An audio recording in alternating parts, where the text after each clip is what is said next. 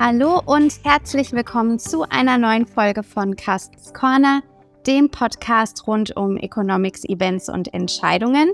Mein Name ist Franziska Biel und ich freue mich, diese Folge mit unserem Chefvolkswirt Carsten Bjeski aufzunehmen. Hallo Carsten. Hallo Franziska.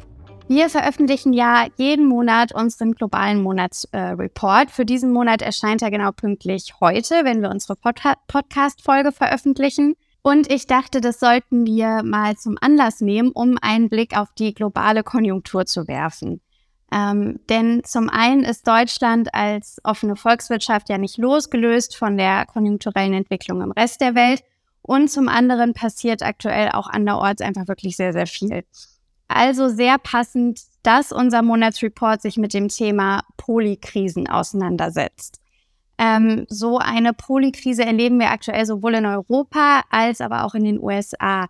Ähm, aber Carsten, was genau bedeutet es denn eigentlich, wenn wir sagen, wir leben in einer Polykrise? Ja, das ist eine schöne Frage. Ähm, meine, meine Aufgabe in, in unserem internationalen Team ist ja auch immer, die Titel einmal im Monat äh, sich auszudenken. Das war ähm, also ein klasse, klasser Titel, super einfach, ein kurzer ähm, Schulterklopfer für mich selbst. Ähm, also Poly, Polykrise, das ist interessant, das heißt Polykrise, äh, nicht Polykrisen, sind aber viele unterschiedliche Krisen. Und ähm, hast ja auch häufig genug äh, von mir gehört. Wir haben ja im letzten Jahr immer die, die Leier rauf und runter gesungen, ne? wie viele Krisen es aktuell nicht gibt. Ähm, Energiekrise, Krieg, ähm, Inflation, Hunger und so weiter und so fort. Also das, da irgendwann war man es wahrscheinlich mal leid und hat dann diesen, hat dann den Begriff Polykrise ähm, ins Leben gerufen. Und daran hatte ich mich jetzt halt äh, diese Woche wieder dran erinnert, als es darum ging, okay, ja, was ist denn dann nun ein passender Titel für unseren Monatsupdate?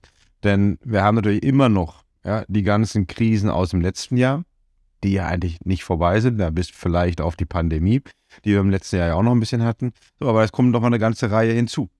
Und ähm, das Interessante ist dann auch, und da schreiben wir auch in unserem, in unserem Update ein bisschen drüber, ähm, der, der Standort der Krise ähm, hat sich jetzt ein klein bisschen verändert. Ne? Letztes Jahr war wohl irgendwie Europa, kann man doch sagen, einfach doch wirklich im Mittelpunkt der ganzen Krisen. Und ähm, jetzt sieht es so ein bisschen aus, als ob in den kommenden Monaten ähm, die USA ähm, Mittelpunkt äh, der nächsten Polykrise oder der erweiterten Polykrise werden. Denn neben den ganzen Krisen aus dem letzten Jahr ähm, haben wir jetzt noch Bankenbeben.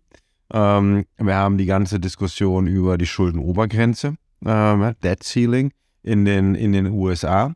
Wir haben möglicherweise Probleme vor allem im kommerziellen ähm, Immobilienmarkt in den USA als Folge, als Folge auch des Bankenbebens. Und äh, wir haben natürlich weiterhin auch dieses Jahr mit der immer noch nicht beendeten Zinswende zu tun. Also, und, und allen negativen Folgen, die die Zinswende noch für die Realwirtschaft haben kann und haben wird. So, das ist also wirklich mittlerweile könnte man wahrscheinlich die ganze Seite vollschreiben mit den unterschiedlichsten Krisen und Krisenherden. Ähm, und da man das nicht machen möchte, nennt man es halt Polykrise. Ja, und das macht es uns auf jeden Fall leichter, ne? Weil ähm, ich weiß noch zu Beginn, ähm, waren es irgendwie fünf oder sieben Krisen zum Preis von einer, dann wurden es immer mehr und ich glaube, irgendwann konnte man es auch nicht mehr so richtig zählen, also indem man dann äh, sich jetzt damit zufrieden gibt, das Ganze Polykrise zu nennen, ähm, macht es das Leben ein kleines bisschen leichter, es zusammenzufassen.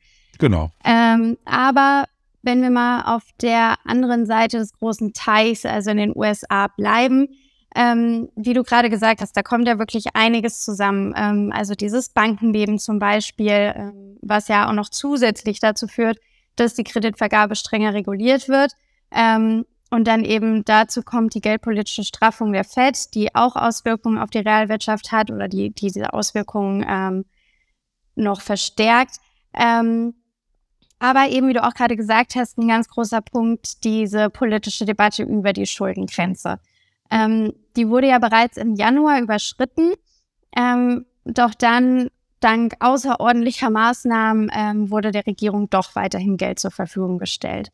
Ähm, und jetzt ist der 1. Juni zu so einer Art Deadline geworden, also der Tag, an dem die USA möglicherweise nicht mehr in der Lage dazu sein könnten, um den finanziellen Verpflichtungen nachzukommen.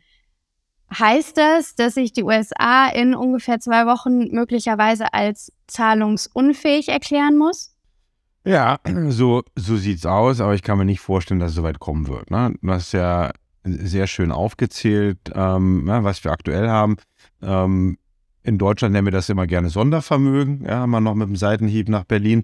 Also auch äh, da, dass na, ne, irgendwie noch andere Mittel gef äh, gefunden werden, um irgendwelche ähm, im Grundgesetz festgehaltenen Schuldenobergrenzen zu reißen. Also das machen nicht nur die Amis, das, ähm, das machen wir auch gerne. Ähm, wir haben jetzt in den USA die Situation, in der es dann jetzt bis zum 1. Juni ähm, eine Einigung geben muss. Wenn es diese Einigung nicht gibt, ja, ganz sorry, was passiert dann erstmal? Dann, dann, haben, dann kann es technisch passieren, dass halt die, äh, die Amerikaner zahlungsunfähig sind. Aber wie definiere ich dann zahlungsunfähig? Also in diesem Falle wäre es so, wenn einfach fällige Staatsanleihen, ja, oder wenn eine Staatsanleihe fällig wird ähm, und äh, die USA die da nicht bedienen können, dann ist die USA technisch zahlungsunfähig. Dann haben wir auch immer in der Vergangenheit gelernt, ja auch ähm, ja, für die Älteren unter uns während der Eurokrise mit Griechenland, das ist dann noch nicht notwendigerweise ein sogenannter Credit Event ähm, und damit ein offizieller Default, denn der wird immer noch mal durch eine, eine extra ähm, Organisation im Nachhinein festgestellt. Aber es wäre natürlich ein Unikum, ein, ein wirklich ein, ein, ein negatives Unikum, wenn die USA ähm, einmal eine fällige Anleihe, Staatsanleihe, nicht zurückzahlen würden. Und sie können es halt nicht mehr machen mit neuem, ähm, frisch verschuldeten Geld. So. Und ähm, das Weiße Haus, auch interessant, hat ähm, da vor kurzem auch eine Analyse darüber veröffentlicht, ähm, auf Basis von Berechnungen des, des Council of Economic Advisors, also eine Art Sachverständigenrat der, der amerikanischen Regierung. Und äh, die haben dann auch deutlich schon festgestellt, dass ein, ein, kurzfristiger Default, also eine kurzfristige Zahlungsunfähigkeit, ähm, würde schon in, in diesem Jahr, glaube ich, 0,6 Prozentpunkte Wachstum kosten. Ähm, wenn es etwas länger dauern würde, also wenn es dann nicht nur eine Anleihe ist, die nicht, ähm, nicht gezahlt werden kann, sondern das dauert, geht weiter, dann äh, hätten wir wirklich eine, eine, die, die die Mutter aller Rezessionen, dann sprechen wir über einen Einbruch der amerikanischen Wirtschaft mit, mit 6 Prozent. Das wäre schlimmer als, als während der Finanzkrise. So, ne, kommt es soweit? So, wir haben ja auch intern im Team mal die Diskussion. Ähm, unser Kollege in den USA ist ja auch eher sehr, sehr skeptisch, geht aber trotzdem davon aus, dass es letztendlich zu einer Einigung kommen wird. Ja, wir hatten das zum letzten Mal 2011 zum Beispiel. Ähm, da war es auch ganz knapp. Da hat man sich dann in den letzten Stunden ähm, noch vor Ultimo dann geeinigt. Ich nehme an, dass es diesmal auch so sein wird, denn dürfen wir nicht vergessen, die, auch die amerikanischen Politiker sind ja nun nicht komplett finanziell ungebildet. Oder wenn man gehässig ist, ähm, kann man auch denken, die amerikanischen Politiker werden bestimmt von dem einen oder anderen Finanzinstitut auch mal ein bisschen unterstützt in die, in die, in die Wahlkampfkassen. Also da wird es jetzt genug Lobbyisten geben, die den amerikanischen Politikern deutlich machen, was hier die Folgen wären, käme es wirklich zu dieser offiziellen Zahlungsunfähigkeit.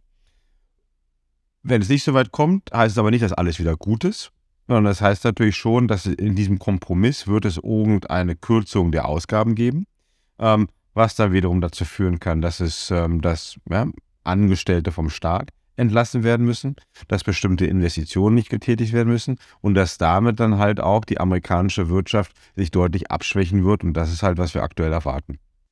Ja, und ich, ich muss bei dieser Debatte ähm, oder bei dieser, bei dieser Diskussion ähm, mich immer an eine ja, Unterrichtseinheit noch an der Uni ähm, zurückerinnern. Und zwar gibt es ja äh, auch einen Unterschied zwischen wirklich Zahlungsunfähigkeit ähm, und ja, Zahlungsunwilligkeit, nenne ich es mal. Weil teilweise gibt es ja einen gewissen Punkt, an dem es sich für ein Land tatsächlich lohnen könnte, den Zahlungsausfall zu, zu erklären oder in Kauf zu nehmen. Nämlich dann, wenn die Kosten dafür geringer liegen als die, ähm, um zum Beispiel durch Ausgabenkürzungen oder höhere Steuern ähm, den Verpflichtungen dann nachzukommen. Ähm, das ist jetzt natürlich aber sehr modelltheoretisch und du hast ja auch gerade schon erklärt, also für die USA und würde ich auch so sehen, ähm, legen die wirtschaftlichen Kosten für diesen Zahlungsausfall vor allem im Moment äh, deutlich höher, als, äh, als das in Kauf zu nehmen die ganzen Folgen eines möglichen ähm, Zahlungsunfähigkeitserklärung. Ähm, deswegen, ja, ist davon auszugehen, äh, dass es noch eine politische Einigung geben könnte. Ähm, und es gibt ja nicht nur Studien oder, oder Untersuchungen, die zeigen, was das fürs Wirtschaftswachstum bedeutet, sondern tatsächlich auch, dass Regierungen, ähm, unter denen Zahlungsausfälle passiert sind, deutlich weniger Unterstützung für künftige Wahlen ähm, erhalten haben. Ähm, ja, wo es aktuell ein bisschen schwieriger scheint, sich zu einigen, ähm, ist in Europa. Äh, und das, obwohl ja Kompromisse eigentlich die europäische Stärke sind. Ähm, dabei geht es jetzt auch um Schulden, allerdings nicht um die Möglichkeit oder die Auswirkungen einer akuten Zahlungsunfähigkeit, was ja schon mal beruhigend ist. Aber es geht um die Reform des Stabilitäts- und Wachstumspaktes, ähm, was ja gefühlt eine unendliche Geschichte ist, dieser Pakt und seine Reform. Aber was ist denn jetzt der Vorschlag, diesen Pakt zu reformieren? Ja, also jetzt, wir haben so viele Vorschläge schon gehabt. Ich glaube, es gibt mittlerweile mehr, mehr Vorschläge, den Pakt zu reformieren, als äh, es Jahre gibt, die der Stabilitätspakt alt ist. Ähm, wir haben jetzt einen neuen Vorschlag der Europäischen Kommission, der sich ja auch schon im letzten Jahr angedeutet hatte. Und der geht, ohne es ins Detail reinzugehen, ähm, der will nicht die 3% und 60% aus den Maastricht-Verträgen ähm, verändern. Also nicht das Defizitkriterium 3%, nicht das Schuldenkriterium 60%. Es geht im, äh, im, im weiteren Sinne bei diesen Vorschlägen darum, um den Stabilitätspakt ähm, ja, stärker atmen zu lassen, um irgendwie diesen Spagat hinzubekommen zwischen einerseits wachstumsorientierten Investitionen und andererseits äh, nachhaltigen äh, Staatsfinanzen. So, ja, wie kann das eine schließt das andere aus? Ja, wie kann ich denn investieren? Oder kann ich jetzt nicht mehr auf Pump finanziert äh, finanzieren? Nee, da soll es die Möglichkeit geben, dass das so ist. Ähm, der neue Vorschlag der Kommission heißt aber auch, dass es viel mehr Unterschiede geben wird in der Behandlung der einzelnen Mitgliedstaaten. Also ein Mitgliedstaat muss, äh, was er jetzt ja auch schon machen muss, ein, ein Stabilitätsprogramm ähm, nach Brüssel schicken, aber auch zusammen mit einem Reformprogramm, ähm, in dem dann halt gesagt wird, okay, was für Investitionspläne habe ich, ähm, was für Folgen hat das auf die, auf die Staatsfinanzen, was aber auch für Folgen hat das für, für das Wirtschaftswachstum. Was mache ich an Strukturreform? So, und in diesem Gesamtpaket, da sehr vereinfacht gesprochen, ähm, wird dann in Verhandlungen mit der Kommission ähm, entschieden, was gut ist und, und was nicht gut ist. Ja, damit habe ich halt einen etwas ja, undurchsichtigeren Prozess. Ich habe nicht mehr diesen, diesen deutlich zahlengesteuerten Prozess, sondern ich habe natürlich auch immer, also ich kann sagen, wenn ich es positiv interpretiere, habe ich hiermit einen, einen viel pragmatischeren Ansatz und damit vielleicht auch einen deutlich ähm, wachstumsfördernden Ansatz. Wenn ich es negativ interpretiere, sage ich, ich habe hier die Tür geöffnet für unheimlich viel äh, Hinterzimmerdeals, für viel Mauscheleien und äh, letztendlich für, für keine nachhaltigen Staatsfinanzen, ne? weil dann vielleicht immer der Wachstumsgedanke ähm, überwiegen wird und das Sparen oder Schulden reduzieren, das machen wir mal irgendwann nach drei oder fünf Jahren.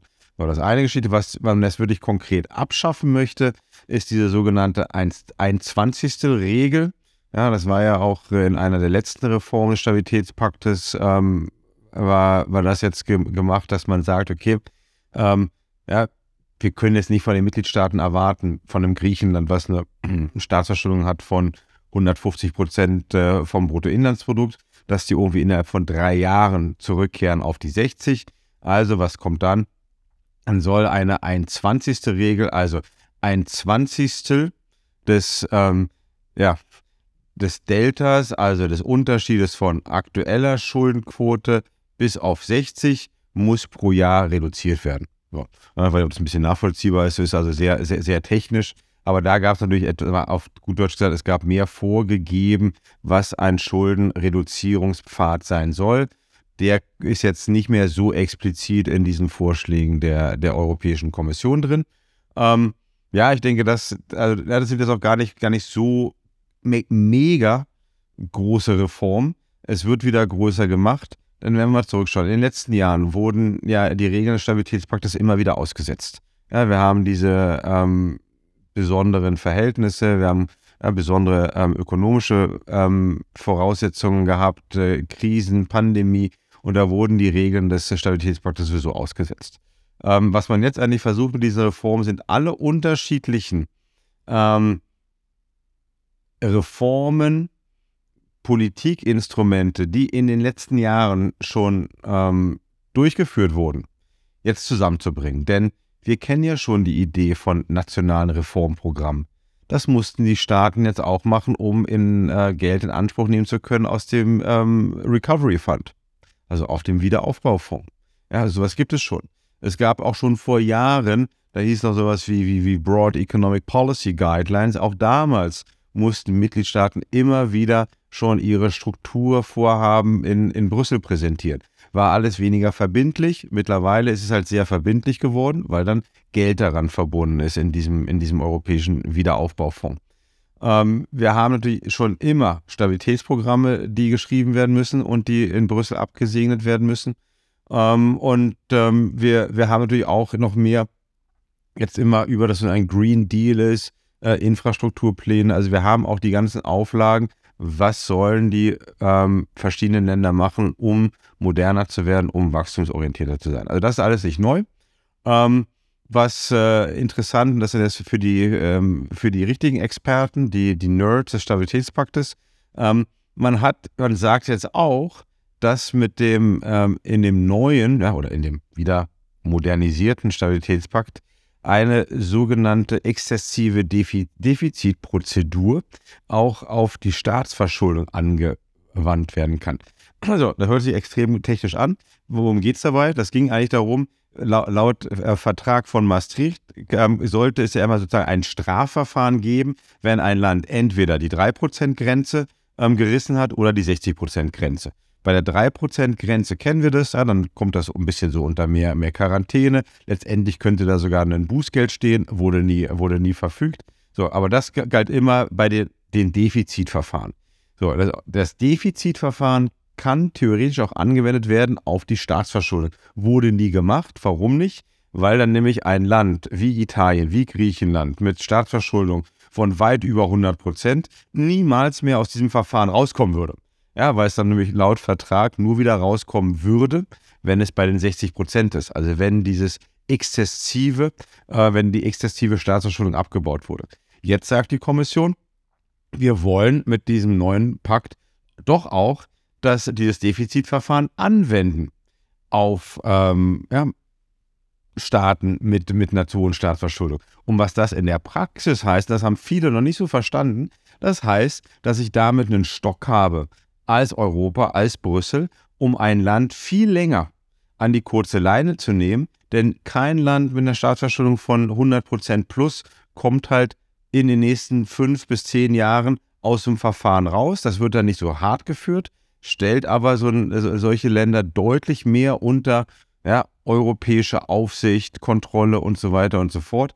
Also es ist nicht so, das Wichtige, es ist nicht so, dass diese Reform des Stabilitätspaktes jetzt nur wieder eine weitere Verwässerung und Abschwächung der, äh, der Haushaltsregeln sind in Europa. Es ist ein Versuch, es pragmatischer hinzubekommen, aber es gibt immer noch, ja, wie auch früher auch, ein bisschen das ähm, Zuckerbrot- und äh, Peitsche-Prinzip auch in diesen neuen äh, Reformen des Stabilitätspaktes. Letztes Wort. Ja, man weiß auch, das dauert ja immer eine Weile, bis sowas überhaupt umgesetzt wird. Das ist also ein ein Vorschlag der Europäischen Kommission. Man muss sagen, sie hat ja auch schon ähm, die Gesetzesvorlage vorbereitet, also das wird schon deutlich konkreter, ähm, muss aber natürlich immer noch vom, äh, vom Rat und vom Europäischen Parlament angenommen werden und das wird bestimmt noch ein bisschen dauern. Ähm, also ich denke nicht, dass wir vor dem Herbst, das wäre schnell, wirklich schon eine Umsetzung dieser neuen Regeln bekommen. Aber um das zusammenzufassen, nach den vielen Vorschlägen zur Reform. Eine Reform, die auch tatsächlich durchgesetzt werden könnte, deiner Meinung nach? Ich gehe davon aus, weil was auch geschrieben wurde, es war interessant, dass man diese Vorschläge stand sowas ähm, schon mit den meisten Hauptstädten abgestimmt hätte. So, also das heißt, dass es hier doch schon eine, eine Mehrheit ähm, in Europa gibt, die äh, hiermit einverstanden ist, was dann auch wiederum heißt, dass dieser Vorschlag nicht mehr weggestimmt wird, dass es vielleicht noch hier und da ein paar kleine Veränderungen gibt, aber dass der im Großen und Ganzen auch so kommen wird. Ja, vielen, vielen Dank, Carsten, ähm, für deine Einschätzung, für das interessante Gespräch. Ähm, und vielen lieben Dank natürlich an Sie, liebe Zuhörerinnen und Zuhörer, für Ihre Zeit. Wenn Sie Themenwünsche oder Verbesserungsvorschläge für uns haben, dann hinterlassen Sie uns gerne einen Kommentar oder schreiben Sie uns. Ansonsten wünschen wir Ihnen ein schönes Wochenende und freuen uns schon aufs nächste Mal. Tschüss!